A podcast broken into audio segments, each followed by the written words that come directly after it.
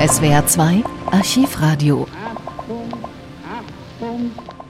Am 23. Mai 1960 gibt Israels Ministerpräsident David Ben-Gurion die Verhaftung Adolf Eichmanns bekannt. Der israelische Geheimdienst Mossad hatte den Organisator des Massenmords an den Juden in Argentinien aufgespürt, entführt und nach Israel gebracht. Vor dem israelischen Parlament gab gestern Ministerpräsident Ben-Gurion die endlich erfolgte Verhaftung des Organisators des größten und abscheulichsten Massenmordes der Geschichte, des SS-Obersturmbannführers Adolf Eichmann bekannt. Seit 1945 wurde nach ihm von der israelischen wie der deutschen Polizei gefahndet. Eichmann wurde bereits in Jaffa in Handschellen einem Gericht zur ersten Vernehmung vorgeführt. Er gab zu, Adolf Eichmann zu sein.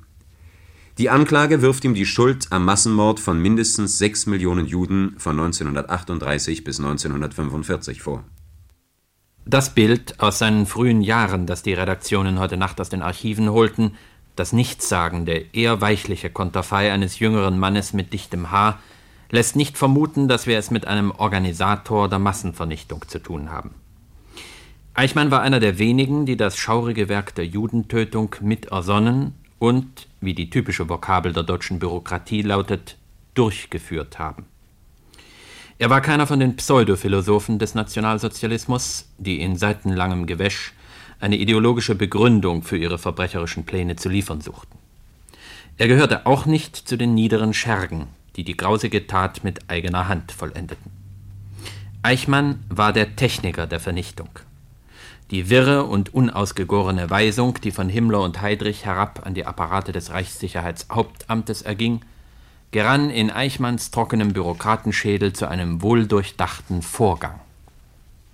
Dass aus dem ungeheuerlichen Befehl einer wahnwitzigen Führung Wirklichkeit wurde, mit zentralen Befehlsstellen, die Deportationspläne entwarfen, und Einsatzgruppen, die ihre Opfer in die Gasöfen pferchten, es geht vor allem auf Eichmanns Konto. Der unheimliche Mann hat immer im Zwielicht gestanden.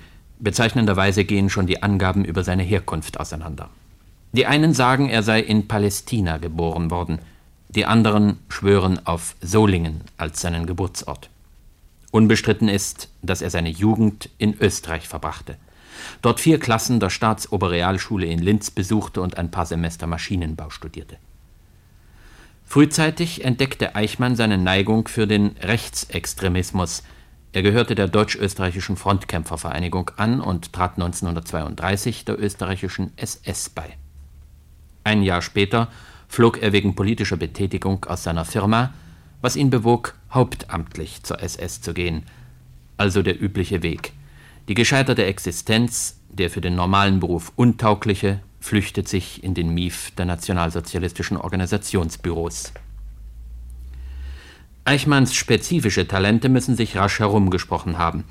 Über das Lager Dachau, wo er Anfang der 30er Jahre der österreichischen Wachmannschaft angehörte, über das Hauptamt des SD, wo er sich abwechselnd mit Freimaurerangelegenheiten und einer Museumsleitung beschäftigte, geriet er 1938 nach Wien. Dort organisierte er die Entjudung der Ostmark. Vorerst vollzog sich dieses Geschäft unblutig.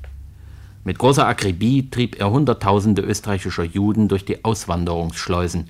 Dabei blieb auch für ihn einiges hängen – man spricht davon, dass Eichmann eine Viertelmillion für sich verbucht hat, als er in Wien dem Amt für jüdische Auswanderung vorstand.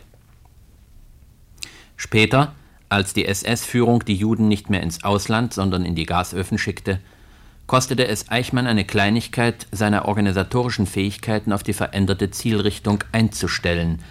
Seine Dienststelle Eichmann hatte den himmlischen Entwurf einer Endlösung der Judenfrage in die Praxis umzusetzen und Eichmann schuf Planstellen, verfügte Deportationen, beauftragte die Konzentrationslager mit den Vernichtungsaktionen. Kurz vor Kriegsende erschien Eichmann in Budapest. Er sollte diesmal Ungarn entjuden. Auch hier arbeiteten seine Kommandos mit der Zuverlässigkeit einer Präzisionsmaschine. Die Opfer wurden verhaftet, verschickt, 90 Personen in einem Güterwagen, in Lager gestopft und getötet. Aber man schrieb 1944 und auch Eichmann mochte an seine Zukunft denken. Dem Unterhändler der jüdischen Weltorganisation unterbreitete er damals, von Himmler gedeckt, ein besonderes Angebot. Das schwer angeschlagene, militärisch hart bedrängte Reich brauchte Lastwagen. Eichmann wollte sie beschaffen.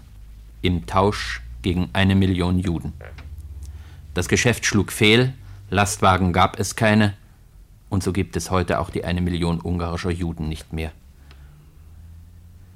Man hat Eichmann als zynischen Trunkenbold geschildert, der sich mit Mätressen und Reitpferden umgab.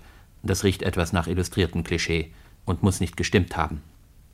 Immerhin gehörte Eichmann auch nicht zu dem Typ Kleinbürger in SS-Uniform, der vormittags seinen Häftling totdrischt und sich abends an der Seite von Frau und Kind die Bratkartoffeln in der Wohnküche schmecken lässt.